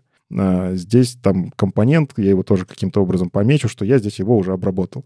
В общем, почему бы и нет, если это все работает. А, вот, поэтому просьба скорее, наверное, вот если вы профилируете, вот я бы YouTube даже как образец, посмотрите, какие приемы они используют. Почему у них вот код сделан так, попробуйте, посмотрите, подебашьте, а зачем они это делают и почему у них при этом все работает быстро. Слушай, ну я думаю, только для простых сайтов, наверное, это не такой хороший совет, потому что там очень много всего из-за того огромного количества, что у них там происходит в принципе. И я бы, да, я тут тебе плюсую абсолютно, потому что YouTube это один из самых высоконагруженных сайтов, а, а, один из самых сложных сайтов, ну, в вебе в, в, в целом. И там огромное количество людей, это все про видео, про рекламу, это супер все сложно, и уж он-то наверняка как бы оптимизирован, как я не знаю что. То есть там в этом смысле все должно быть очень хорошо, чтобы у них там все работало. А, я помню вот эти вот старые-старые еще десятилетние или 15-летней давности доклады про главную страницу Гугла, когда там рассказывали там, э, когда перформанс этой страницы падал там на буквально полсекунды или одну секунды, там компания теряла кучу денег. Вы представляете, что с YouTube? То есть там точно а с точки зрения это всего того, что мы видим, должно быть нормально. То, что внутри там может какая-то дичь быть, некрасивая и так далее, и так далее.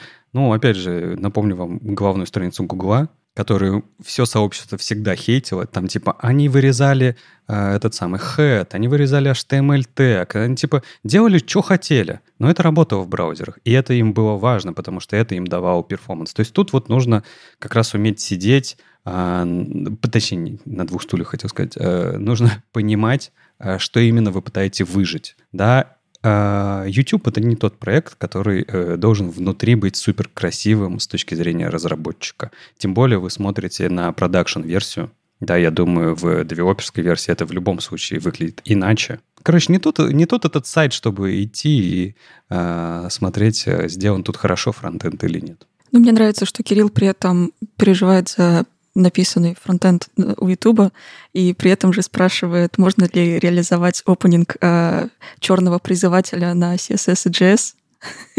Да, ну нет, аниме это хорошо. аниме это хорошо, но такое интересное э, раздвоение личности. Что скажете? Вы посмотрели опенинг? Э, ну, я могу только про аниме сказать. Я могу сказать, что да, можно. Тут вопрос, типа, сколько времени это займет. Вот, Юля, ты бы за сколько это сделала? Я узнаю эту песню с одной ноты. Нет, здесь зависит от того, что хоти... что хочется вообще анимировать здесь. Потому что там есть персонажи, которые... У них там волосы, летают и все такое. Ну, то есть довольно сложная анимация. Хочется ли это тоже нарисовать? Или хочется вот именно эти эффекты с летающимися предметами, ну, то есть не с людьми. Либо хочется вообще все нарисовать на CSS. В целом, сами эффекты это легкие. Да, там гличей много очень, Мгм. которые тоже, в принципе, не так сложно делать. Ну, это просто все, просто кропотливая работа, то есть это такая, типа, долго и так далее, и так далее. Но в целом, да, там, по-моему, по, по формам, по переходам ничего суперсложного нет. Ну да, там самое сложное только персонажи, а все остальное там довольно изевое. Если что, подписывайтесь на канал Юли на Ютубе. Она показывает, как это, начиная с простеньких огуречиков, перейти к таким вот опенингам. Я чё... Юля, а будет когда-нибудь выпуск, где рисуем опенинг за 30 минут? Да-да-да, я тоже подумал, а можно нам какой-нибудь опенинг тогда сделать в, в каком-нибудь выпуске? Я подумаю над этим. А, а ты можешь нам заставку сделать на CSS для подкаста веб-стандарта? Мы ее... А я делала, ну, не анимированную, на Новый год, по-моему. Но давайте так, если наберется, если наберется 5000 подписчиков на моем канале, тогда да, Ах ты. А сколько у тебя сейчас? А, полторы всего. Ага, надо, значит, три с половиной. А он будет в стиле аниме, получается, да? Раз уж мы... Но слушай, аниме тоже разное есть. Ну, давай в стиле атаки титанов что-нибудь сделаем. С вами был 379 выпуск подкаста «Веб-стандарты» и его постоянные ведущие. Дизайнер на CSS Юлия Мяцен. Доброжелюбный бородач Никита Дубко. И не только менеджер Алексей Симоненко. Слушайте нас в любом приложении для подкастов или на ваших любимых платформах. Не забывайте ставить оценки и писать отзывы, это помогает нам продолжать. Если вам нравится, что мы делаем, поддержите нас на Патреоне или Бусте. Ждем ваших вопросов на подкаст собака webstandards.ru. Мы обязательно ответим на самые интересные. Услышимся на следующей неделе. Пока! Пока. Пока.